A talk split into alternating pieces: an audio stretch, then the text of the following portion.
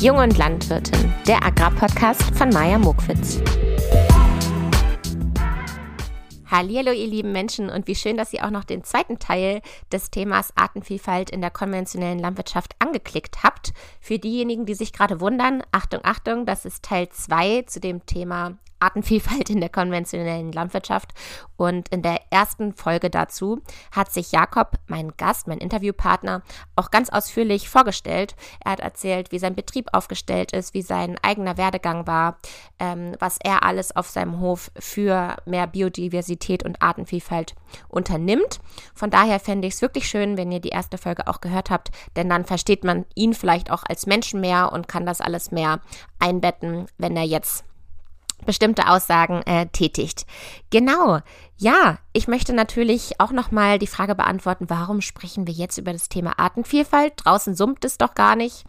Ähm, deswegen dachte ich mir, ich spreche einmal kurz darüber, was machen denn die lieben Insekten über den Winter? Und ich kann euch sagen, viele Insekten, wie zum Beispiel ähm, ja, die Schmetterlinge, jetzt kennt zum Beispiel den Zitronenfalter oder der Marienkäfer ist euch sicherlich auch ein Begriff oder auch die Libellen, die überwintern tatsächlich gut versteckt und getarnt in einer Art, nee, also wirklich in einer Winterstarre und äh, machen das oder verstecken sich, tarnen sich in ähm, Halmen im Gras, in Bäumen oder auch in Höhlen an Gebäuden. Und mehr dazu wird uns jetzt natürlich auch mein Gast erzählen, denn ich starte mit der Frage, welche Insekten gibt es eigentlich zu wenig? Also über welche Insekten sprechen wir eigentlich, wenn wir über Artensterben sprechen? Und äh, darauf wird er natürlich eingehen. Außerdem habe ich ihn gefragt, wie man so einen Erfolg misst, wenn man was für mehr Artenvielfalt auf dem Hof macht. Wie ist eigentlich das Monitoring dazu? Wer kontrolliert sowas? Wird das überhaupt kontrolliert? Ähm, wird man vielleicht als Landwirt auch unterstützt, wenn man äh, zur Erhaltung der Artenvielfalt mehr machen möchte? Gibt es Verbände oder vielleicht Vereine, die einen auch finanziell unterstützen? Und wenn ja, warum? Wieso braucht man überhaupt finanzielle Unterstützung? Was kostet, also welche Kosten hat man überhaupt? Und vieles mehr. Ich denke, wir tauchen jetzt einfach mal ein wieder in das Live-Gespräch. Und ähm, ja, ich möchte euch gerne daran erinnern, dass es, wie gesagt, der zweite Teil ist und wir jetzt mitten in ein Gespräch reinspringen. Darf ich einmal eine Frage stellen? Wir hatten ja vorhin schon gesagt, über welche Insekten bzw. Tiere wir sprechen. Wir sprechen ja nicht nur von der Biene. Kannst du uns einmal sagen, also weißt du, welche es zu wenig gibt und welche vielleicht auch zu viel? Also gibt es das? Und was sind so die Gründe dafür? Ja, das ist also bei der Biene, da gibt es, sagt man immer, äh, also Biene ist ja nicht gleich Biene, mhm. sondern es gibt quasi die äh, Honigbiene. Mhm. Und das ist im Zweifel ja auch eine ähm, ja, eine, eine, wie soll ich Nutz. sagen, eine kultivierte äh, äh, Art, also die ist ja. gezüchtet. Ja. Äh, und dann gibt es die verschiedenen Wildbienenarten und ähm, äh, bei, der, bei der Honigbiene hat man eben darauf geachtet, auch freundliche Bienen zu züchten mhm. oder Arten zu haben, die eben den Imker nicht sofort attackieren oder sobald da jemand an dem Bienenstock vorbeigeht, sofort die ausschwärmen. Und, und Honigbienen leben auch in Schwärmen und Wildbienen ähm, meistens alleine. Das ist auch artenabhängig, äh, mhm. ähm, aber eben ganz unterschiedlich. Aber das ist, äh, ähm, ja, und da gibt es eben bei den Honigbienen ist, soweit ich weiß, eben eine, eine, eine, steigende Tendenz. Das heißt, der Bestand der Honigbienen ist nicht gefährdet, weil es eben genug Imker gibt, die sich darum kümmern. Die haben auch ihre Probleme mhm. ähm, mit du Krankheiten. arbeitest auch mit Imkern, sorry nochmal, äh, du arbeitest auch mit Imkern ja, zusammen, oder? Genau, wir haben Imker bei uns im Ort, mhm. ähm, mit dem tauschen wir uns aus ähm, und lernt voneinander und das ist auch interessant und auch mal zu gucken, äh, wie das so aussieht. Und der stellt dann seine Boxen an die Blühflächen oder ja. an deinen Raps. Okay. Genau, der steht zum Beispiel in der, in der Streuobstwiese, die wir, die wir da haben, ist ein ganz anderer Honig als der, der dann im Feld beim Raps steht. Also der Sommer und der. Schmeckst der, du da Unterschiede? Ja, total. Ja, ja, ja, oh, auf jeden Fall. So, und ähm, da kann man eben miteinander sprechen und auch wenn wir im Zweifel mal ähm, Pflanzenschutz dann tätigen, draußen ähm, im Raps zum Beispiel, wenn wir da mal es nötig sein sollte, ein Insektizid zu spritzen. Genau, das wollte das ich dich jetzt fragen. Da der äh, Imker weiß, dass du konventioneller Landwirt bist und ihr sprecht euch dann genau. sozusagen genau. immer ab. Ja. Auch wenn okay. das jetzt, was wir dann anwenden, nicht bienengefährlich ist. Mhm. Aber nichtsdestotrotz sagen wir einfach, pass auf, wir fahren äh, morgen raus, dann lässt er seine Bienen im Zweifel äh, drin. Okay. Mhm. Und ähm, wartet das eben ab. So. Okay. Und dann, Ja. äh, sag ich mal, gehen wir gar kein Risiko, also Risiko gibt es nicht, es ist ja alles, alles freigegeben und ähm, ähm, wissenschaftlich eben auch äh, erprobt und dergleichen, aber es ist einfach so ein Miteinander, dass man eben sagt, komm her, wir, wir, wir passen miteinander darauf auf und ähm, stimmen uns einfach ab und lernen voneinander und es ist Ja. auch interessant zu sehen, mit welchen Problemen so ein Imker dann eben zu tun hat, dass, dass zum Beispiel, gibt es so diese Varroa-Milbe zum Beispiel, ja, das ist so eine, so eine Milbe, die mal Die eingeschleppt setzt wurde. sich auf den Rücken von so Bienen, ne? Genau, ja, die geht eben in die, in die Bienenstöcke Ja. und ähm, äh, ja, greift dann quasi die, äh, die Bienen an, beziehungsweise die äh, Larven. Aber äh, warum haben wir dieses Problem? ist eingeschleppt. Ich Ach weiß so. jetzt nicht mehr genau, ob es aus Asien gekommen ist Okay, oder sowas, äh, ist es eingeschleppt. Gab es früher hier nicht und eben auch diese äh, Zuchtbiene kommt damit weniger gut klar als im Zweifel Wildbienen oder auch in anderen Regionen diese etwas aggressiveren Bienen, ich weiß nicht mehr genau, wie sie heißen, gab es mal einen interessanten Artikel oder Bericht darüber. Die kommen damit besser klar. Ähm, und ähm, ja, das ist ein Problem, kann man aber eben auch äh, behandeln. Ähm, muss man dann eben auch Hygiene äh, betreiben als Imker. Ja. Also so nach dem Motto, ich kaufe mir jetzt noch ein paar Bienen irgendwo im Internet und stelle die dahin, dann ist das manchmal nicht unbedingt gerade hilfreich, weil es dann eben auch möglicherweise dazu führt, dass die Bienen des äh, örtlichen Imkers mit infiziert werden. Da gibt es Ah, auch ja, ja, Pilz, okay, deswegen. pilzliche Erreger, die dann eben auch Schaden machen können in den äh, bei den Bienen und so weiter. Da muss man dann schon wirklich äh, auch hingucken. Aber das ist schon Okay. spannend, da eben sich äh, Also auszutauschen. auch. Honigbienen haben wir, haben wir genügend und Ja. steigend. Welche Insekten sind noch steigend oder zu wenig? Was, was ist dir bekannt? Genau, also Wildbienen sagt man, dass es da eben rück, äh, eine, eine, eine rückläufige Tendenz gibt. Ähm, da gibt es ja eben, und das ist das Schwierige an der ganzen Thematik, also äh, was ist eigentlich Ausgangsbasis? Also was ist der optimale Wildbienenbestand? Bestand. Oder der optimale äh, Schwebfliegenbestand? Ja. Wer, will das, wer will das festlegen? Also wie weit gehen wir zurück? Irgendwann war hier, sag ich mal, die wesentliche Teil von Deutschland zum Beispiel war bewaldet. Ja, da gab es im Zweifel viele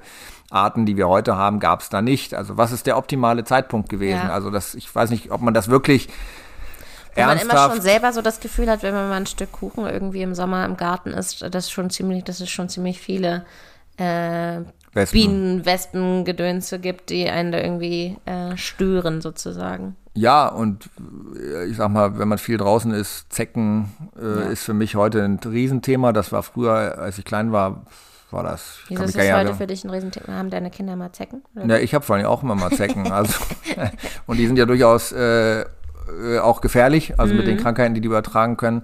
Das ist zum Beispiel ein Insekt, wenn man jetzt sagt, äh, es gibt ja auch so nette äh, Initiativen zum Schutz der Insekten und dann geht man in die Fußgängerzone, gab es in Niedersachsen mal so ein Volksbegehren für mehr Artenvielfalt und dann hat man Unterschriften gesammelt und ich habe das selber miterlebt, dann gehen dann die Befürworter äh, auf dem Stand in der Fußgängerzone auf dem Marktplatz und sagen, sind Sie auch für die Bienen und den Schutz unserer Bienen? Ja, ja, selbstverständlich. Ja, dann unterschreiben Sie mal hier. So, aber es ging letzten Endes um Artenvielfalt und Insekten und das war eben so, die Biene ist natürlich das Modetier. Wenn ich jetzt gesagt hätte, sind Sie auch für den Erhalt der Zecken in, in deutschen Wäldern, dann hätte im Zweifel keiner unterschrieben. aber es ist auch ein Insekt, zählt eben letzten Endes genauso auch dazu. Also das ist immer das böse und das gute Insekt und ähm, äh, ich wollte das eigentlich erst später erzählen, aber das passt vielleicht hier ganz gut.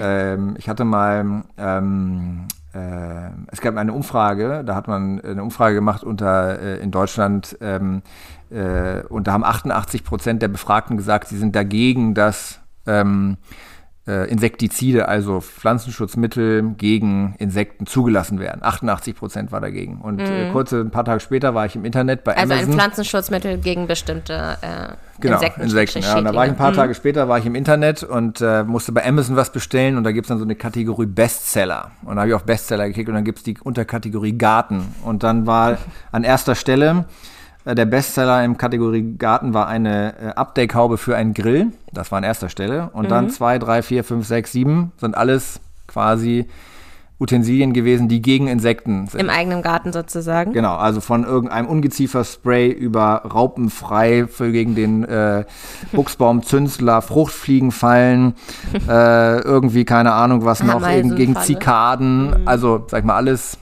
Insektizide oder, oder Mittel, die eben quasi gegen die Insekten dann arbeiten. Also das ist immer auch so ein bisschen Ja. äh, zweischneidig das Ganze. Da, wo es mich selber betrifft, bin ich im Zweifel kompromisslos, auch als Privatmann oder in meinem Garten. Ähm, da, wo es mich nicht betrifft, also dann eben irgendwo was draußen ist, lässt sich dann eben auch schneller urteilen, ohne die Hintergründe und ja. die Details im Zweifel auch zu kennen. Also das ist Merkt immer so das, das Thema. Nicht, ne? Aber festzulegen, ja. was ist der optimale Zustand, was ist die, die, die, die optimale Menge an Insekt, also das ist ja ganz schwierig. Und da gibt es eben Studien, die äh, gemacht wurden.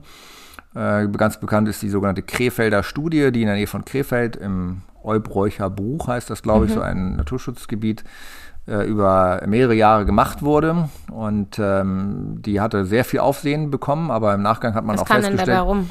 Ja, da kam eben dabei rum, dass es äh, einen Rückgang in der ähm, Menge Insekt gegeben hat. Also nicht, da wurde nicht differenziert, ob das jetzt nun Falter oder äh, Fliege oder keine okay. Ahnung was war, soweit ich weiß, sondern es wurde nur die Insektenbiomasse gewogen. Die wurden gefangen und dann wurde es gewogen, wie viel man gefangen hat.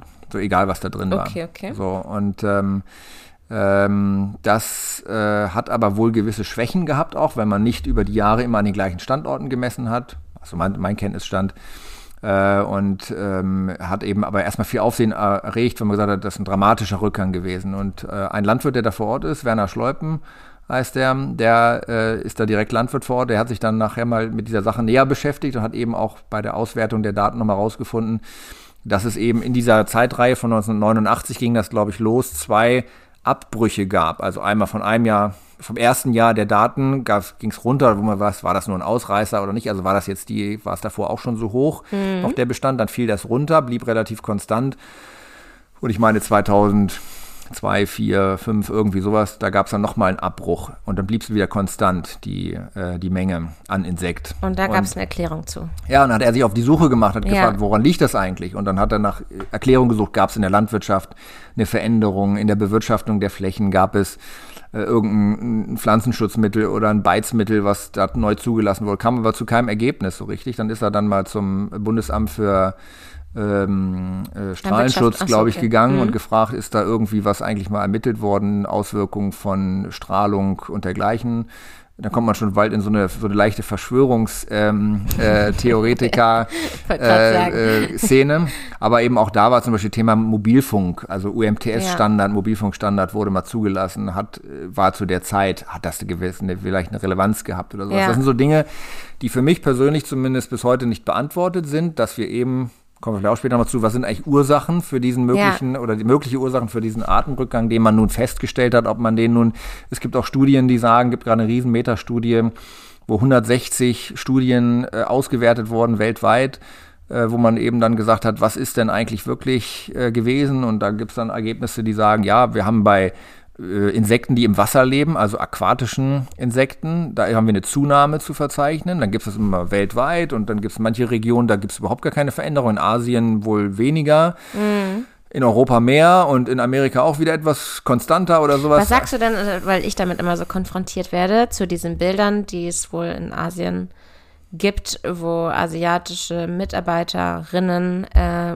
sich irgendwie Plüsch, Plüsch Popos anziehen und dann die Pflanzen selbst bestäuben. Diese Bilder kursieren ja rum. Ja, da gibt es ja so eine. Ich habe nämlich als Antwort, wahrscheinlich, ich weiß nicht, ob es die richtige ist, aber es ist wahrscheinlich eine, dass da ge, äh, gezüchtet wird und die äh, bestimmte Bestäubungen provozieren wollen. Also da gibt es in Sichuan, heißt ja die Region, glaube ich, da gab es immer irgend so eine Geschichte mit Birnen, besondere Birnen, die irgendwie angeblich okay. von Hand bestäubt werden mussten. Also ja. jetzt begebe ich mich so ein bisschen auf Dinge. Also ich weiß, dass ich das mal nachgelesen okay. habe, weil das mal ja. Thema war. Und ich meine, dass das, ähm, es gab dafür eine Erklärung, die aber jetzt nicht darin begründet war, dass es dort keine Bienen mehr gibt, ja, okay. sondern das war ähm, ganz gezielte Bestäubung, die durchgeführt wird, aber meiner Ansicht nach, soweit ich mich erinnere, ich will jetzt nichts Falsches sagen, ähm, war das aber erklärbar. Okay. So, und hat jetzt nichts damit äh, zu tun, dass eben kein, kein Insekt mehr da ist. Und dann eben nochmal sagen, also aquatische Insekten. Ja, genau, wir sind wieder zurück in Deutschland oder ja, der, der, Die sind halt Studie? zugenommen und die terrestrischen am Boden äh, oder so am Festland lebenden ja. äh, haben abgenommen. Wenn man das übereinander legt, dann könnte man vielleicht schon sagen, manchen Regionen ist das konstant dann geblieben und gleicht sich aus.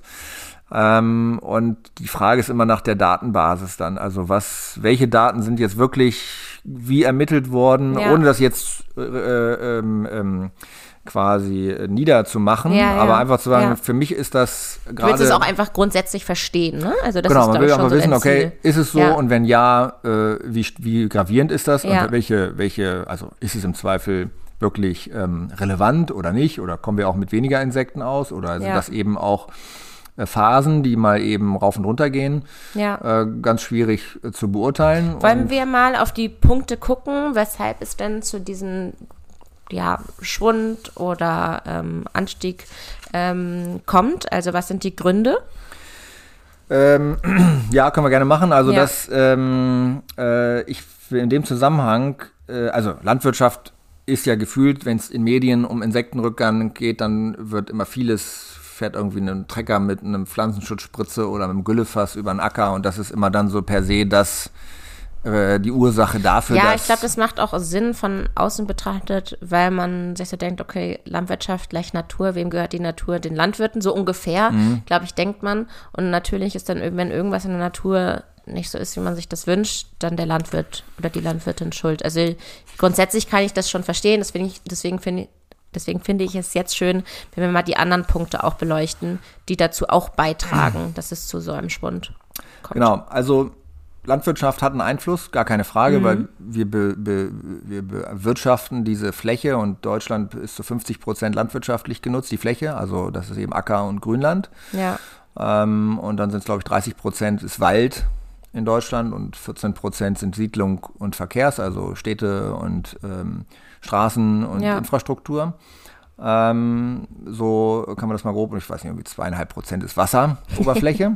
so, aber das ist einfach nur mal, über was reden wir eigentlich? Also wo haben wir tatsächlich einen Einfluss? Im Wald, soweit ich das gelesen hatte mal, ist der Einfluss oder der Rückgang der Arten eigentlich nicht messbar. Also da gibt es keine großen Veränderungen. Ähm, und ähm, nun ist es natürlich so, dass die Tiere oder Insekten eben Lebensraum brauchen.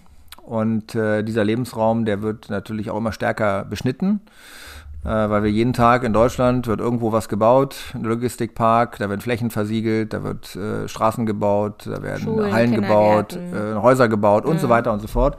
Ich hatte mal so eine Zahl, seit 1996, seit 1996 sind eine Million Hektar landwirtschaftliche Flächen ähm, quasi der Landwirtschaft entzogen worden und umgewandelt worden in Siedlungsflächen, in Verkehrsflächen, in Erholungsflächen, äh, Naturschutzflächen auch und so weiter. Das sind 10 Milliarden Quadratmeter. 10 Milliarden Quadratmeter. Wenn man das mal so in hier für uns in der Region so auf dem Dorf so ein Einfamilienhausgrundstück umrechnen, dann sind das, ist das die Größe von ungefähr 16 Millionen Einfamilienhausgrundstücken. Und das ist quasi der Landwirtschaft entzogen worden. Das heißt, da haben wir Seit wann nochmal? seit 1996. Boah, So, und dann muss man nochmal weiter gucken, habe ich so Zahlen mal für 2014. Was hat sich seit 2014 verändert? Dann kann man sagen, hat der Pkw-Bestand, also erstmal Fahrzeug, also einfach nur, was, was sind Ja, so ja, ja, Einflussfaktoren? genau, ne? Am, äh, PKWs hat um 8,5 Prozent der Bestand an PKWs zugenommen äh, auf 47 Millionen äh, PKWs in Deutschland. Wow. Fahren die auf die Straßen. Bei LKWs ist es ein Anstieg um 25 Prozent. reden wir jetzt die ganze Zeit immer von seit 1996? Nein, das ist seit 2014 jetzt. Okay, ah, okay, Ja, wow. 2014. Ja. Um 25 Prozent LKWs gestiegen. Der Luftverkehr, im Personenverkehr 16 Prozent gestiegen, im Cargo, also Transport von Gütern, um 8 Prozent gestiegen. Die Ze- äh, äh, Starts- und Landungen, Anzahl der Starts und Landungen 7 Prozent gestiegen. Ja. Und die Zahl der Mobilfunkverträge seit 1900, äh, 2014, da waren wir vorhin auch schon mal um 18 Prozent gestiegen. Ja? Also alles, was, was bewegt sich eigentlich so, das hat natürlich alles Einfluss auch Ja. ähm, auf Umwelt und Natur. Und äh, das muss man dabei äh, auch berücksichtigen. Und dann gibt es Themen wie zum Beispiel eigentlich jedem irgendwie auch präsent.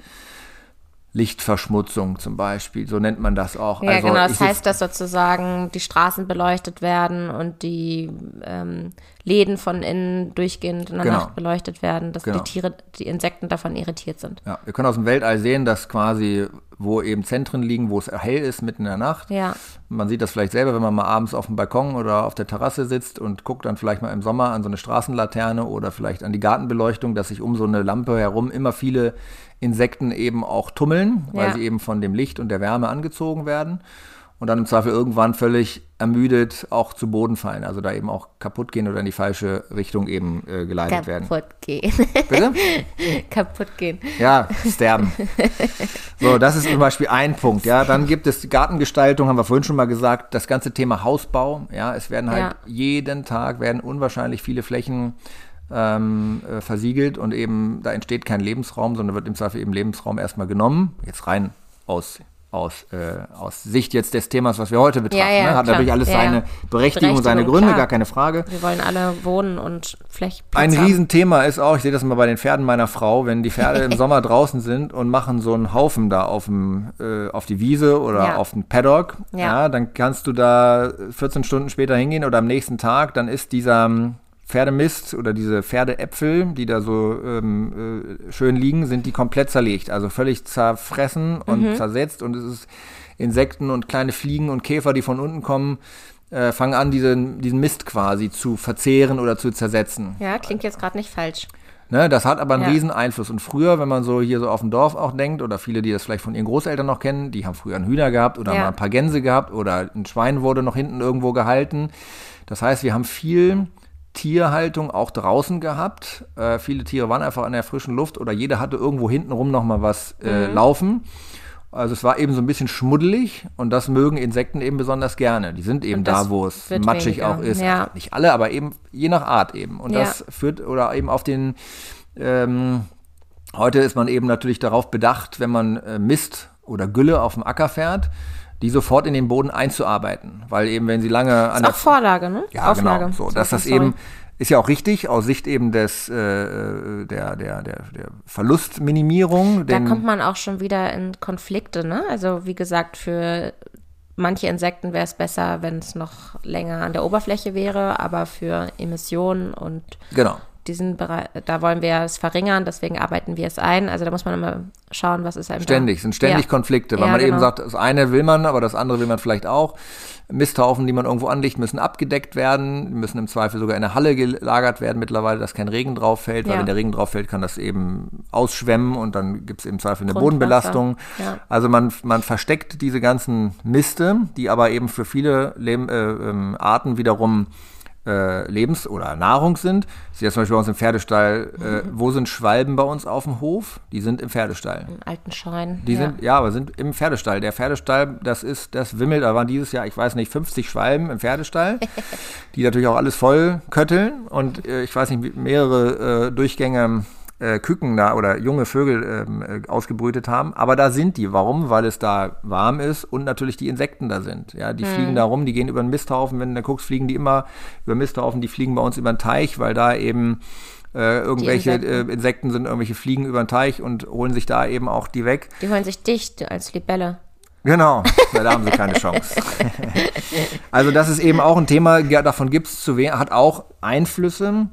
Ähm, dann das ganze Thema Verkehr haben wir gerade gesagt, eben auch Wetterveränderungen. Also ich meine, äh, ich will jetzt nicht sagen Klimawandel, aber eben Wetterveränderungen, das sage ich immer erstmal so. Wir stellen ja fest, wir haben halt jetzt gerade in den letzten Jahren längere Trockenphasen gehabt, dass eben auch viele Wasserstellen, äh, die es im Gräben und so weiter gibt, ähm, austrocknen. Wir haben bei uns einen großen Teich mitten im Feld, der ist komplett trocken gefallen, da ist, ist gar nichts mehr. Ähm, Was machst auch, du damit? Bitte? Was machst du damit jetzt? Wartest du, dass es wieder voll läuft oder was macht man Wir wollen dann? ihn ausbaggern, aber da Okay. kommt man natürlich dann auch wieder in die Mühlen der, ähm, der äh, Verwaltung und äh, Genehmigung. Und äh, das ist gar nicht so einfach, aber Mhm. Okay. es äh, muss eine Menge. Aber wir kriegen das hin, um einfach dieses, ähm, dieses Biotop auch wieder herzustellen, einfach um den Schlamm, der da jetzt über vor 40 Jahren wurde das letzte Mal ausgebaggert. Mhm. Das wieder rauszuholen, was von den umstehenden Bäumen da immer reingeflattert ist und irgendwann verlandet das. Muss man das mal wieder freimachen, dass wieder mehr Wasser da drin stehen kann. Aber es Ja. ist einfach im Moment sehr trocken, deswegen steht da kein Wasser drin. Ja. Aber das führt natürlich auch, Wasser ist immer Lebensraum und äh, da leiden dann eben viele Arten drunter. Das ist äh, auch ein Thema Mobilfunkstrahlung. Und Da dann zu gibt's- den Wetterveränderungen kann man sagen, manche Insekten mögen es ja sogar fast lieber, glaube ich, wenn es wärmer ist und manche finden es schlimmer, wenn es kälter ist. Also das sind da einfach gewisse Veränderungen, die das Wetter mit sich bringt. Genau. Manche sind eben am sind Verlierer von der Mhm. Ja, genau. Veränderung So und andere sind die Gewinner. Ja, ja, das sehen genau. wir auch bei Schadinsekten in der Landwirtschaft, die dann eben vielleicht durch fehlende Kälteeinwirkung im Winter dann eben vielleicht auch nicht so stark dezimiert werden, dass sie dann im Frühjahr ähm, oder im Herbst, wenn es eben nicht frühzeitig kalt wird, dann im Zweifel auch schon wieder Schäden an Getreide oder sowas Ja. ähm, äh, hervorrufen könnten.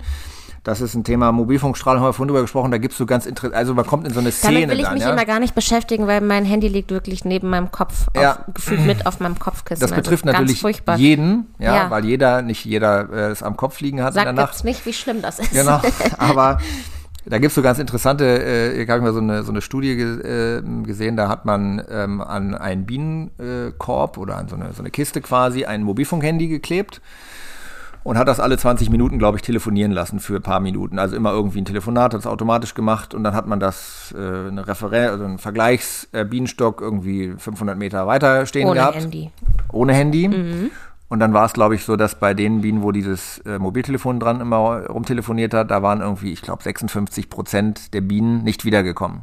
Ei. So, weil sie eben in ihrem Orientierungssinn so stark beeinflusst waren, dass sie eben ihre Futterstelle zwar gefunden haben, aber nicht wieder zurück in den Bienenstock oder umgekehrt. Also das war die gewöhnen sich da zwar irgendwann dran, aber das hatte zum Beispiel, war zumindest schon mal ein, wo man sagt, ja, die sind schon von ihrem, in ihrem Orientierungssinn äh, dadurch durch diese Strahlung eben beeinflusst. Ist natürlich sehr punktuell, Ja. aber bei der zunehmenden äh, Strahlung, die wir natürlich haben, eben, ob das nun äh, 5G und wo ja auch alles Mögliche quasi äh, ähm, an Unheil äh, prophezeit wird von irgendwelchen Organisationen oder Personengruppen, ich kann das nicht beurteilen. Aber zumindest ist mal die Frage, hat man da, also wird das auch ausreichend kritisch Du bist betrachtet, um zu wir gucken. sollen alle unsere Handys Nein, nein, nein, überhaupt nicht. Aber wir müssen ja eben, wenn wir, wenn wir Maßnahmen ergreifen, um diesen, äh, diese Veränderungen in der Artenvielfalt äh, ähm, der entgegenzutreten, Da müssen wir alle. dann müssen wir wissen, wo die Ursache Ja, sind. genau, Sonst können wir ja sagen. allen möglichen Zauberkram machen in der Landwirtschaft und sagen, wir glauben, dass wir es richtig machen, aber die Ursache liegt da gar nicht. Ja. Ähm, und dann kann man nachher immer noch sagen, okay, wir wissen, es kommt jetzt da und daher, aber es ist halt eben nicht zu ändern, aber wir wissen, wo die Ursache ist. Und dann kann man versuchen, das irgendwie zu beeinflussen, ja. Aber äh, weil solange wir die wirkliche Ursache nicht kennen, ist es im Moment so ein, für mich immer so ein Trüben im Fischen. Wir machen das zwar und wir sind damit auch, haben da auch unseren Spaß dran und das ist auch wichtig, es muss immer Spaß machen, solche Sachen. Ja. Ähm, aber ob es nachher dann was gebracht hat, muss man eben gucken. Ob es Ja. dann die, großen, die große Veränderung gibt. Das ist ja genauso beim ganzen Thema Klimaschutz. Gefragt man sich ja das auch. Also Genau, ist da das, wollte was ich jetzt jetzt- so mache, ist das jetzt, bringt das jetzt eigentlich wirklich was? Kann man das, da, kann man da was verändern oder ist das, überschätzen wir unsere Möglichkeiten da auch? Und Ja. also das war der Mobilfunk und ähm, ja, und so, das, das, da, das kann man eben natürlich noch weiterspinnen in alle möglichen Ja, aber ich glaube, ähm, da hast du schon Richtung- ganz, ganz, Richtungen, Pu- ja. ganz, ganz gute Punkte erwähnt. Ich wollte jetzt noch einmal über die Politik sprechen und über die Maßnahmen, die uns ja oftmals die Politik vorgibt, was wir Landwirte und Landwirtinnen alles umsetzen sollen, um ähm, gewisse Dinge damit zu erzwecken, also die Biodiversität zu fördern. Welche Maßnahmen, ich will jetzt erstmal eine Maßnahme, die du gut findest von der Politik, bevor wir dann vielleicht Beispiele finden, die nicht umsetzbar sind oder nicht das erzwecken, bezwecken. Also, welche finde ich gut? ähm, Er überlegt. genau, also gut finde ich zum Beispiel, was ich ja vorhin schon erwähnt habe, die ähm, Maßnahme dieses Biodiversitäts Biodiversitätsprogramms der Region Hannover. Weil das eben, da hat man sich politisch, äh, die Politik in der Regionsversammlung hingesetzt und gesagt, wir wollen da was machen, wir wollen da was fördern. Äh, hat sich Partner gesucht, das ist das Landvolk, äh, Landvolk Kreisverband Hannover, also den Bauernverband und die Stiftung Kulturlandpflege, die ich vorhin ja auch schon mal erwähnt habe, Ja. und gesagt, lass uns mal überlegen, was können wir hier machen. So, und äh, dann haben wir gesagt, was müssen wir dafür Geld für ausgeben, dass, dass sich das auch lohnt und dass auch der Landwirt eben im Zweifel für seinen Aufwand oder für seinen Flächenentgang Das dann hört sich eben übrigens alles immer mega, mega bürokratisch an. Also Ja, und das hat man eben versucht, da zu entbürokratisieren. Das will ja eigentlich jeder, aber hier Ja. hat man das gemacht. Weil es gibt ja auch viele Programme von der EU, Förderprogramme der EU, die aber relativ unsexy sind, weil sie eben mega bürokratisch sind, an vielen äh, Terminen gebunden sind, die ackerbaulich, landwirtschaftlich schlecht einzuhalten Genau. sind. Und wenn man eben da nur einen kleinen Fehler macht, kriegt man eine heftige Sanktion und Strafen. Und das hat man hier eben gesagt, machen wir nicht, sondern hier Okay. wollen wir sagen, wir wollen überhaupt was in die Fläche kriegen. Und hat nachher eben gesagt, und wenn wir nachher im Zweifel von den 100 Prozent, die wir quasi rausgeben, nur 65 95 Prozent wirklich umgesetzt ist, weil wir gesagt haben, da war vielleicht doch eine Ecke, ist man doch mal mit dem Trecker aus Versehen rübergefahren, jetzt über so einen Blühstreifen, weil es gerade nicht ging, oder mit dem. Mähdrescher, weil man da Ja, ja. das ist, äh, wäre Ja. da jetzt unproblematisch, aber man hat eben 95 Prozent, sag ich mal, von dem, was man gefördert hat, ist wirklich umgesetzt Ja, oder 98 okay. Ähm, und deswegen ist es, ist, es, ist es sehr simpel zu machen. Es gibt es ist einfach beschrieben, ist, äh, unbürokratisch und ähm, von daher eben auch so ein großer Erfolg, dass eben so viele Landwirte daran teilnehmen. Ja. Und äh, das finde ich als wirklich gelungene Maßnahme. Mh, mm. Wer oder was hält dann deine Prozesse auf? Also jetzt äh, haben wir schon ein paar gehört, die dich wirklich unterstützen und fördern, äh, Stiftungen und Verbände. Aber was blockiert dich denn? Ihr Lieben, ihr merkt, ich habe hier wieder einen Cut gesetzt und denke, das ist eine richtig gute Frage, um in den letzten und dritten Teil zu starten. Und ich möchte diese Podcast-Folge gerne allen Libellen und Hummeln widmen und wie immer auch Sina. Ich winke und freue mich gemeinsam mit euch auf den letzten Teil. Tschüss!